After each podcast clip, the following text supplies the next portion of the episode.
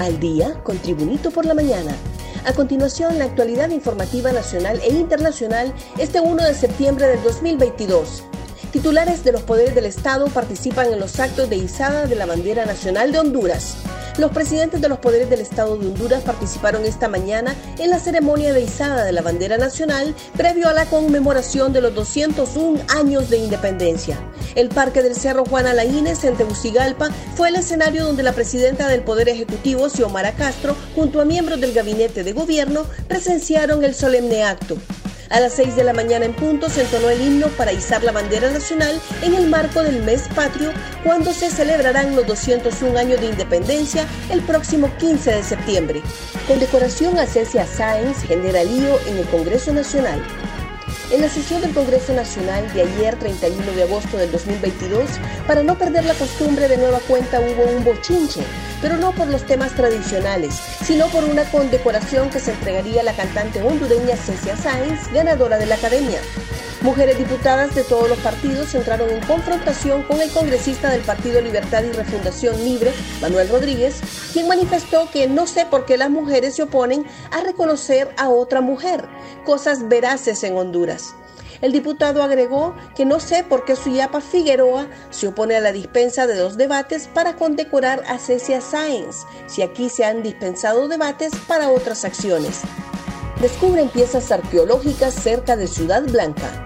Efectivos del primer batallón de protección ambiental con sede en el Aguacate, Catacama Solancho, mediante patrullaje aéreo y terrestre, y con el propósito de proteger, restaurar, conservar, controlar y vigilar las áreas protegidas y zonas productoras de agua contra delitos ambientales, realizó el descubrimiento de un sitio antropológico en el sector de Antigua, cabecera del río Zorrío, zona núcleo de la Reserva del Hombre y biosfera del río Plátano, encontrando piezas arqueológicas.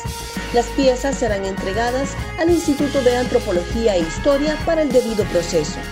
Un repaso al mundo con las noticias internacionales y Tribunito por la mañana. Mbappé denunciaría por difamación a un periodista de RMC Sport. La madre de Kylian Mbappé, Faisal Amari, confirmó a través de su perfil en las redes sociales que su familia está sopesando presentar una denuncia por difamación contra Daniel Riolo, periodista de RMC Sport.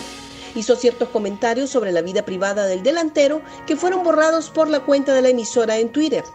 Durante uno de los últimos programas de Elf After Food, famoso espacio de la emisora RMC Sport, Daniel Riolo, una de las estrellas del tal show, comentó ciertos rumores sobre la vida privada de Kylian Mbappé que al francés no le han hecho ninguna gracia. Su madre confirmó en Twitter que la familia está estudiando emprender acciones legales. Más noticias nacionales con Tribunito por la Mañana capturan a miembro de la MS-13 que exigía más de 40.000 empiras por cobro de extorsión. La Dirección Policial Antimaras y Pandillas contra el Crimen Organizado detuvo a un supuesto extorsionador que operaba en el departamento de Santa Bárbara.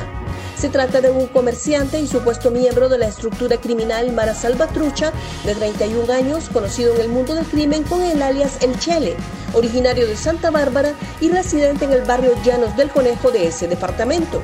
Tras las investigaciones desarrolladas, se ha establecido que el ciudadano detenido tiene aproximadamente un año de ser miembro activo de la MS-13, cumpliendo la función de extorsionar mediante llamadas y mensajes con amenazas a muerte a los dueños de negocios del occidente del país. Ríos arrastran buses y destruyen carreteras. Deslaves, afectaciones en carreteras y crecidas de ríos y quebradas ha dejado el paso de las tormentas por los departamentos de Santa Bárbara, Lempira, Copán y Ocotepeque, que siguen bajo alerta amarilla. En Lempira, debido a la crecida del río Salado, en el municipio de La Iguala, un bus interurbano con pasajeros a bordo fue arrastrado por las corrientes y volcó. Sin embargo, de milagro las personas lograron salir ilesas, según relató uno de los sobrevivientes. Los reportes indican que en Lempira se encuentran con grave deterioro los pasos de los municipios de San Rafael y La Unión.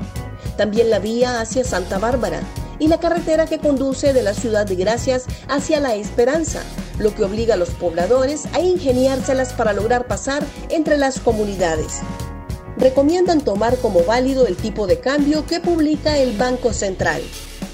Como pólvora se regó ayer en las redes sociales una publicación en Google donde aparecía que la moneda hondureña se había depreciado de un instante a otro en más de un lempira. Las dudas surgieron cuando Google mostró una gráfica de depreciación de 26.17 lempiras por dólar, mayor en comparación al dato oficial de 24.61, lo que desató un alboroto con fake news responsabilizando por el uso de las reservas internacionales para financiar el gobierno. El Banco Central de Honduras se limitó a indicar que en la página web estaba disponible la información necesaria sobre el tipo de cambio. Gracias por tu atención. Tribunito por la Mañana te invita a estar atento a su próximo boletín informativo.